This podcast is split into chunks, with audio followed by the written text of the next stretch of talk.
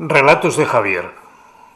Una epopeya es un conjunto de hechos gloriosos dignos de ser cantados épicamente.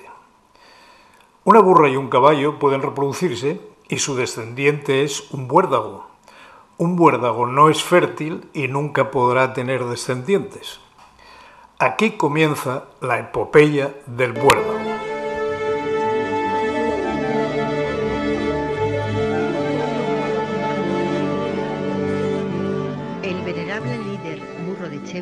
Estaba muerto. Era el único ocupante del torreón en la cima de la única mota del territorio.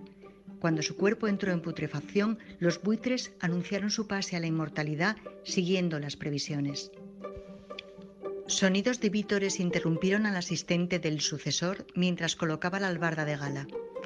Este sacudió la cabeza y fue señal suficiente para que el ayudante continuase el aderezo del personaje acorde con su dignidad.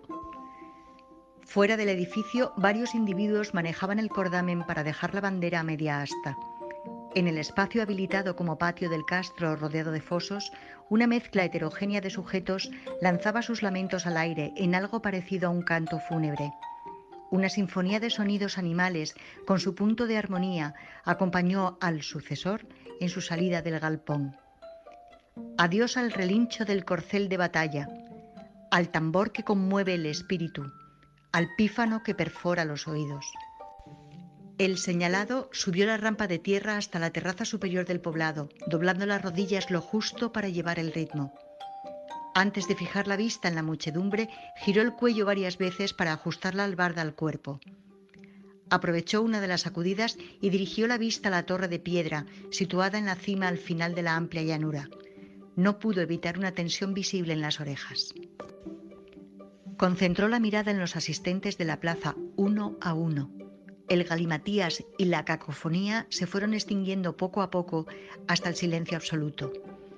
Volvió a mirar con detalle y el movimiento rápido de su labio superior indicó su sorpresa. Algún zorro, cuatro cerdos, carneros, ovejas, dos viejos mastines, gansos, ocas y pájaros de vuelo confuso, amén de reptiles e insectos en continuo movimiento. Allí abajo no había burros, la ausencia como señal llamativa. Echó las orejas hacia atrás, tensó el cuello hacia arriba y de ese modo se dirigió a la masa expectante, sin sonidos, únicamente pensando, y así y todo pudo transmitir su mensaje con total claridad a todos los asistentes. Hace mucho tiempo, tanto que el recuerdo se pierde, los humanos declararon la era de la transhumanidad. En uno de los puntos de su declaración, el transhumanismo afirmaba que iba a defender el bienestar de toda conciencia donde fuese, en intelectos artificiales, humanos, animales no humanos y en posibles especies extraterrestres. Por la memoria del venerable líder burro de Chevis, hemos sabido que los llamados animales no humanos fuimos incorporados en igualdad de condiciones al bienestar de los animales humanos. Del códice sagrado Rebelión en la Granja, inspirado y escrito por el venerable George Orwell que el inmortal tenga en su gloria, hemos aprendido los siete mandamientos de nuestra revolución.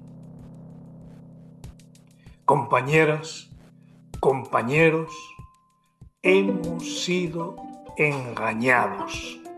La silenciosa arenga sin prosodia fue interrumpida por saltos, vuelos y carreras en total algarabía por la esplanada, en lo que parecía un homenaje a la memoria patriótica de los animales no humanos, presentes y pasados. Cuando el ocupante de la tribuna levantó la cabeza, volvió de nuevo el silencio y la atención.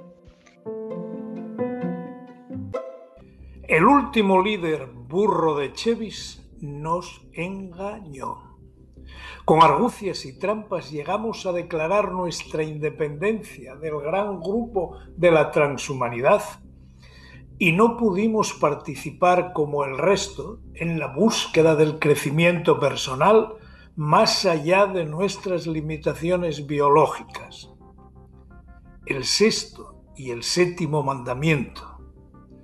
Ningún animal matará a otro animal y todos los animales son iguales, dejaron de existir para el burro de Chevis, cegado por el odio a los animales humanos.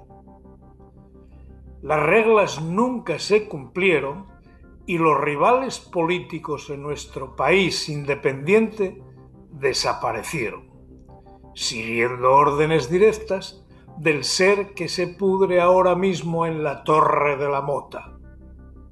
Ese fue su ejercicio del poder y manejo del destino, la exterminación de cualquier rival.